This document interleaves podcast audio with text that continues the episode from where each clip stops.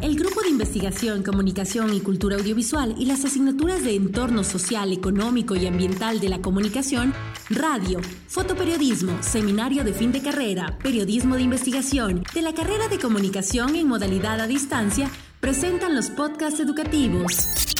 Enseñanza del entorno de la comunicación social a través de diálogos con los líderes del Ecuador.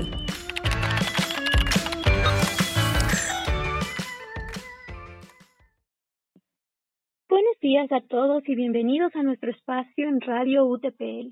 Les saluda desde Quito Melanie Córdoba, estudiante de la carrera de Comunicación Social en la modalidad a distancia de la Universidad Técnica Particular de Loja. A continuación presento el diálogo con Fabián Cabascango, miembro de la Junta Parroquial de González Suárez de la comunidad de Caluquí en Otavalo. Fabián, mucho gusto. Hoy vamos a hablar sobre su punto de vista como vocal del gobierno autónomo descentralizado respecto a la relación entre el desarrollo social y económico con los procesos de comunicación democrática. Podcast educativos. Enseñanza del entorno de la comunicación social a través de diálogos con los líderes del Ecuador. Una buena práctica de innovación docente auspiciada por el Vicerrectorado Académico a través de la Dirección de Innovación, Formación y Evaluación Docente, con el apoyo del Grupo de Investigación, Comunicación y Cultura Audiovisual del Departamento Ciencias de la Comunicación de la Universidad Técnica Particular de Loja.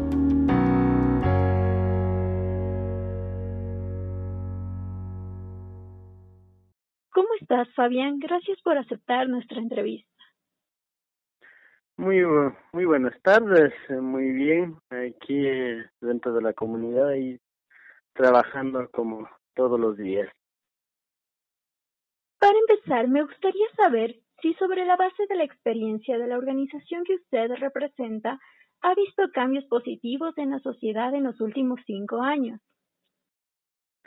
Sí, en todo lo que nosotros hemos trabajado en los últimos cinco años de parte del, del GAR parroquial y también a nivel dirigencial que es dentro de la comunidad y eh, coordinadamente con la organización de segundo grado que tenemos en nuestra en nuestra parroquia que es la Unión de Comunidades Indígenas de acá de González Suárez pues se ha, eh, se ha visto algunos cambios favorables en este caso en lo que es en el tema de producción, una producción más eh, de venta, más de, de comercio, productos monocultivos, digamos así.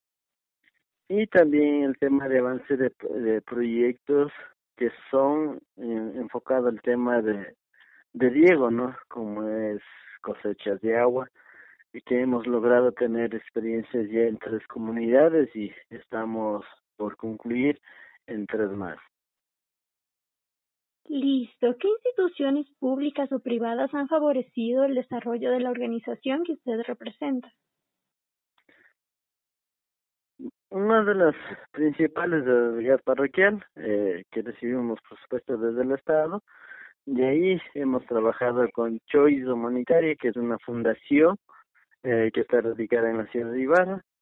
Eh, tenemos IEDECA, que también es otra fundación que sus oficinas se encuentran en Cayambe y también con la Confederación de Pueblos Cayambe son los que nos, nos han apoyado en, en, todo, en todos los son proyectos de producción y, y el tema de organización con el cambio de estatutos o la modalidad de, de manejo a nivel dirigencial en cada una de nuestras zonas. Muy bien. ¿Qué cambios positivos en la sociedad ha logrado la organización que usted representa? Uno de los cambios más, más positivos en poder crear nuestras propias fuentes de trabajo, en ser nuestros propios jefes, ya que estando organizados logramos crear algunas fuentes de trabajo dentro de las propias comunidades, ya no dependemos eh, de, en este caso, de empresas de fuera para obtener un, sueldo, ¿no? Ahora nosotros la mayoría de nosotros se trabaja en, en nuestros propios terrenos, en nuestra propia localidad. El, tal caso es que tenemos una compañía de transporte que es propia de la comunidad el tema de cultivos que ya lo hacen negocios directamente eh, los los productores hacia los grandes mercados. Muy bien. ¿Cómo ha logrado estos cambios positivos en la sociedad en torno a la organización que usted representa?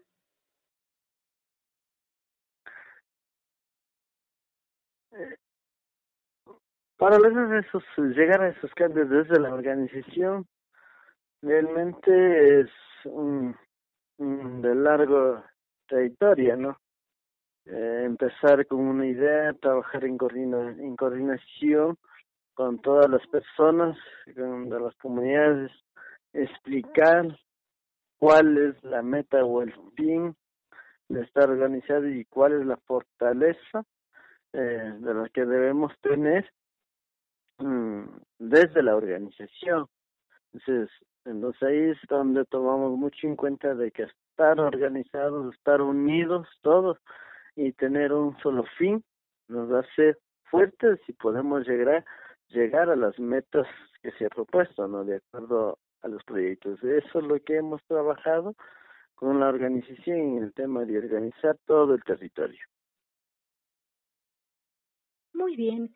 Estima que hay libertad de expresión e información a través de los medios de comunicación del Ecuador. Libertad de expresión en el Ecuador tenemos. A través de los medios de comunicación realmente eh, diría de que no es en su totalidad. Los medios de comunicación transmiten lo que muchas veces a ellos les conviene, ¿no? Les, les conviene, les, quieren que la gente les vea, realmente no publica lo que están pasando en cada una de las comunidades o en las parroquias, no han sido transmitidos. Hay muchos casos que han sucedido de acuerdo a la pandemia que actualmente se está viviendo, que no está pasando en las noticias. Eh, ¿Usted nos diría que los medios de comunicación eh, están polarizados? eh, de acuerdo a sus intereses.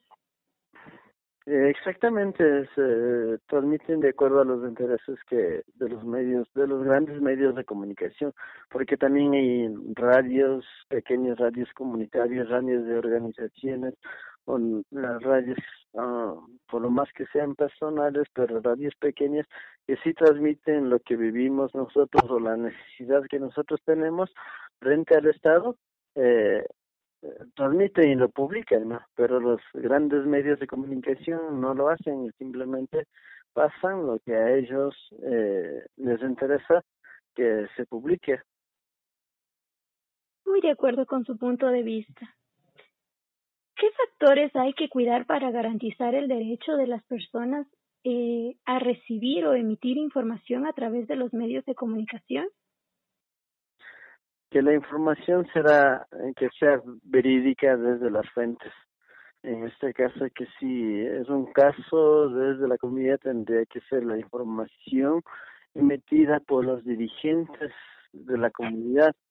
Solo ahí estamos garantizando la, la veracidad de la información y también de la fuente directa y que no se altere ninguna información Ah, para que no se dé a mal, en, a mal entender hacia hacia afuera, no hacia las otras personas, porque una información mal llevada pues causa mucho daño. Mm, de acuerdo. ¿Para usted es importante que las personas conozcan del entorno de la comunicación para su vida cotidiana? Sí, es muy importante de que toda la, la sociedad, la población, las comunidades conozcan el manejo de, la información en sí, de todo lo que es comunicación.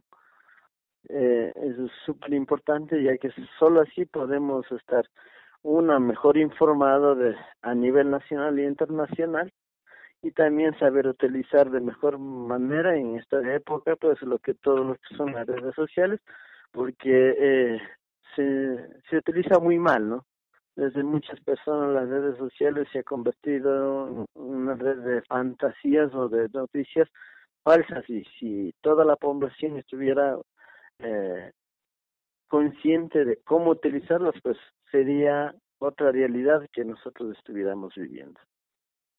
Muy de acuerdo, la responsabilidad eh, en la información que compartimos en redes sociales es la clave porque hoy en día nosotros somos eh, hoy en día nosotros somos agentes de la comunicación.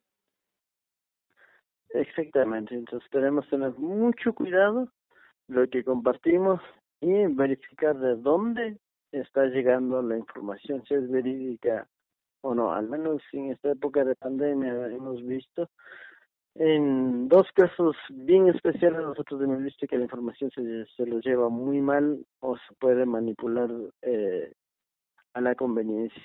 La una en la movilización de octubre y la otra pues en estos tres, cuatro meses que vamos de la pandemia, que la información circula mucha información falsa, ¿no? En este caso ya comprobados eh, que hemos vivido, pues como dirigentes también, eh, esta información falsa y nos ha hecho tomar decisiones muchas veces eh, mal. Muy de acuerdo. ¿Qué sugerencia le gustaría enviar a los profesores y estudiantes universitarios para que apoyen a la organización que usted representa?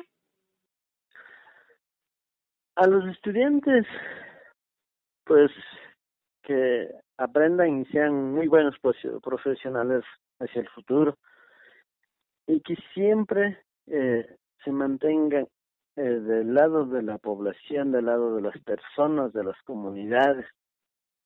Solo ahí van a tener información verídica. Entonces, siempre ir a la fuente de la información, eso sería muy bueno que sean unos profesionales éticos con alta moral.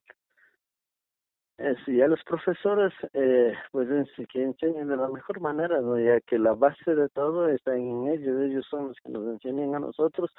Si son profesores, eh, en este caso, que tienen intereses personales, pues a los alumnos les transmitirá lo mismo. Sería muy bueno de que profesores les den a conocer el, todo el tema de la moral y el respeto hacia y cómo llevar las noticias y las comunidades. Desde una perspectiva bastante neutra también, ¿verdad? Exactamente. Eh, por eso es bueno de que se trasladen eh, siempre a la fuente de la información, de dónde se está suscitándose eh, todo lo que es las noticias.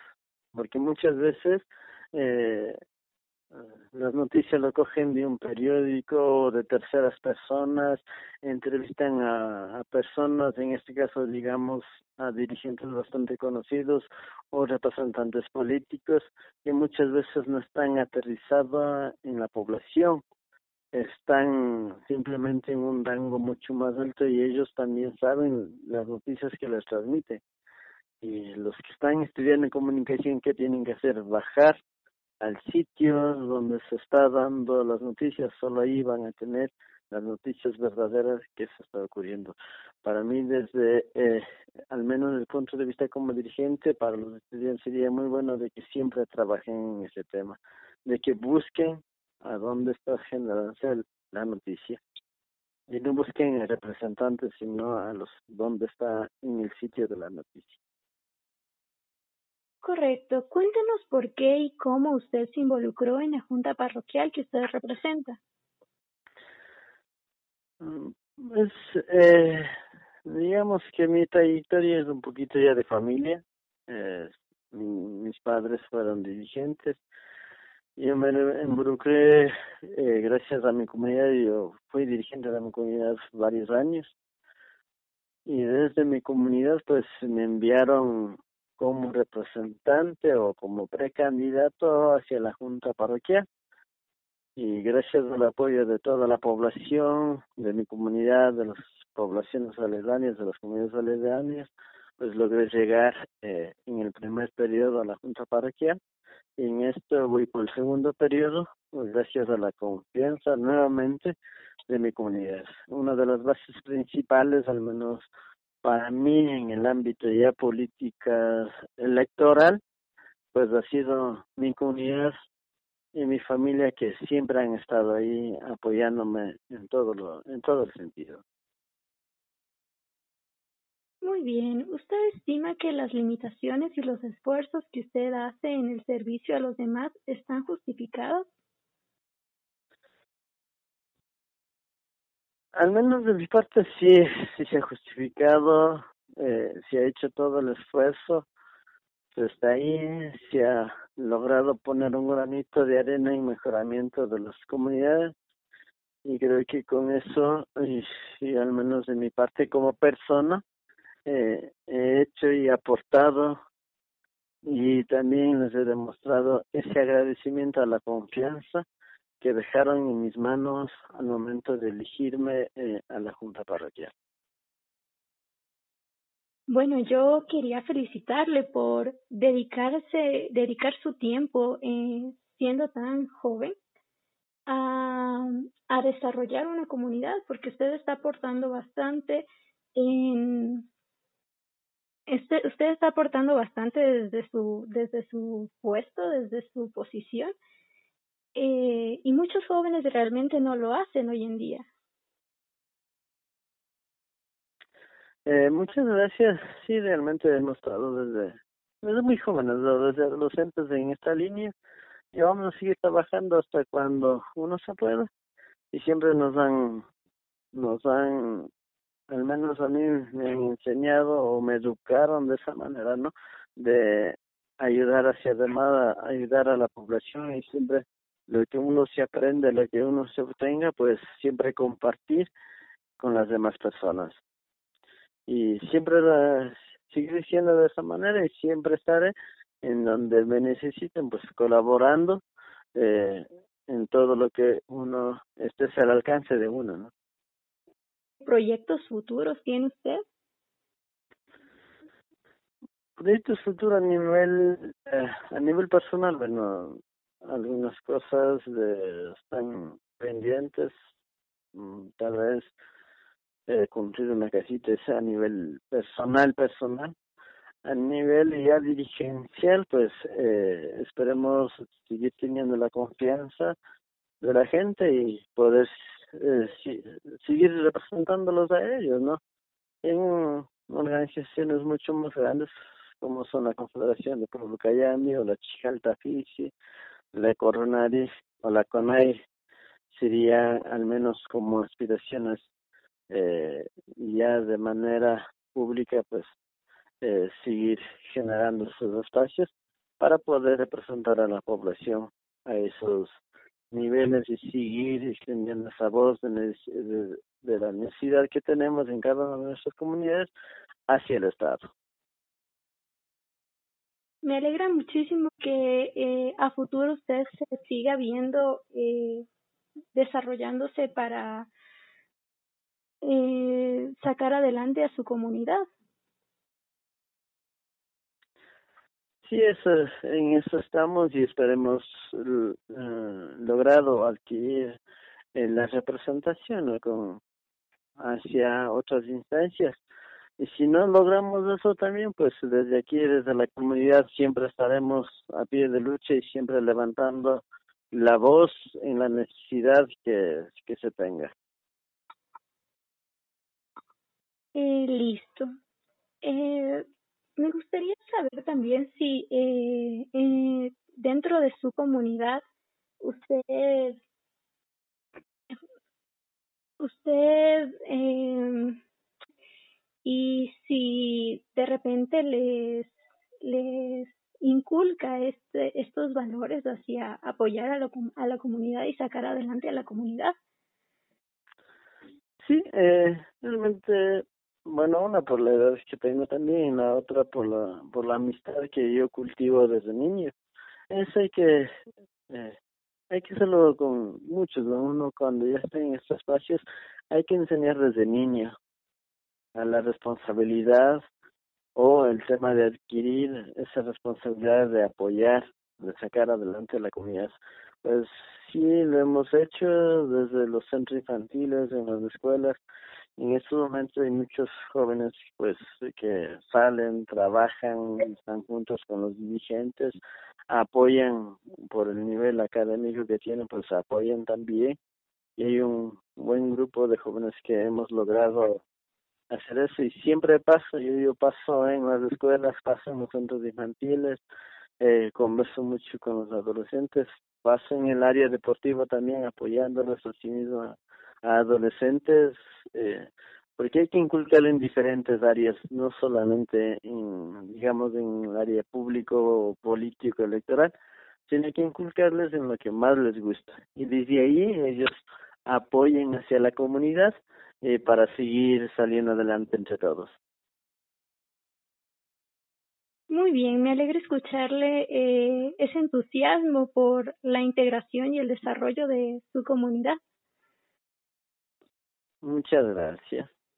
Muchas gracias igualmente a usted, Fabián, por su tiempo y por darnos una perspectiva diferente como líder de un sector social. Eh, yo me despido y hasta la próxima entrevista. Muchas gracias por escucharnos. Muchas gracias. Bien, una linda tarde.